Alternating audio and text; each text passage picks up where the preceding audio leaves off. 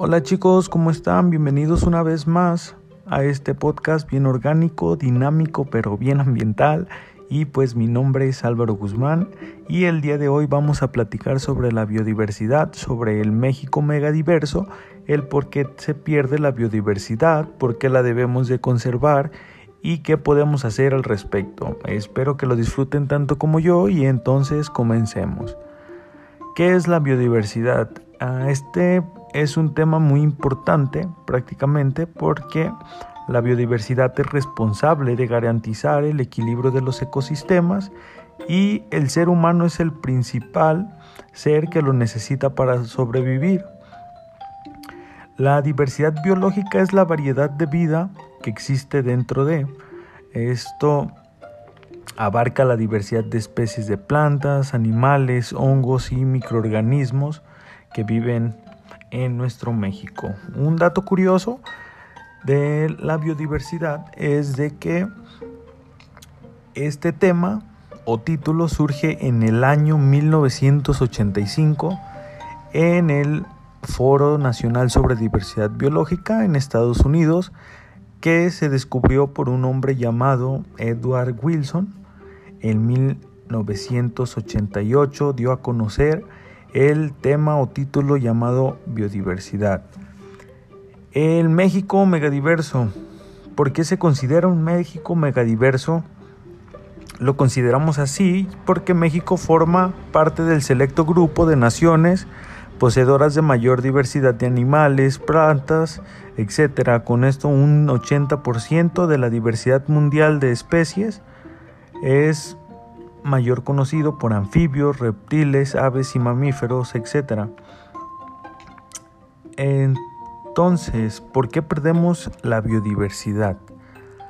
Los factores directos que impactan y amenazan a las especies son principalmente cinco factores que es la pérdida de hábitats. Aquí, dentro de la pérdida de hábitats, como ya sabemos, es la principal causa. Este, porque transformamos selvas, bosques, manglares, lagunas, etcétera, en granjas, empresas, carreteras, zonas urbanas y estamos destruyendo los hogares de nuestras queridas especies. El México prácticamente se ha perdido alrededor del 50% de los ecosistemas naturales, que como ustedes saben es literalmente la mayor parte. Aún tenemos como un 30% de especies que viven dentro, dentro de este país. Ah, las especies invasoras, ¿qué quiere decir esto? que son las especies no nativas o conocidas como exóticas, que en México las conocemos como plagas, que es una causa muy importante de la pérdida de la biodiversidad, ya que es la que deteriora un poco. La contaminación. ¿Qué queremos decir con la contaminación? Prácticamente, como ustedes saben, es lo que ustedes hacen, cochinos, una tirar basuras en los mares, en las calles, quemando árboles, basuras, etc. O lo que hacen las empresas, el gobierno que tenemos es el principal causa de que no hacen nada al respecto dentro de. Pero bueno, ¿por qué debemos de conservar la biodiversidad? Existen realmente muchas razones para conservar nuestra riqueza natural, pero yo solo les voy a mencionar lo que son las más principales para mí, como por ejemplo tenemos la económica. ¿A qué se quiere dar a entender con esto?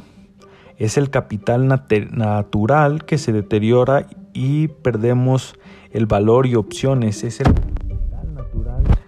es el stock de ecosistemas naturales que proporciona un flujo de valiosos bienes y servicios a un ecosistema dentro de nuestro futuro.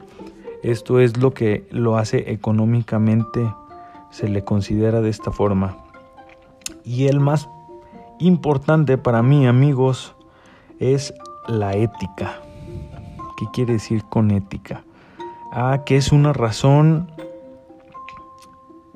de que todas las especies tienen derecho a permanecer en el planeta, ya que la gran mayoría de ellas estaban aquí antes que el ser humano y ellas exigen o tienen principalmente el derecho de estar aquí primero que nosotros y nosotros como humanos tenemos la responsabilidad de asegurar su existencia. Otro dato es la estética, otra razón. Aquí, ¿qué quiere decir con esto? Que proporcionan satisfacción a nuestra necesidad de belleza, como las texturas, colores, olores. A eso se refiere con estética, que necesitamos de esa belleza para vivir.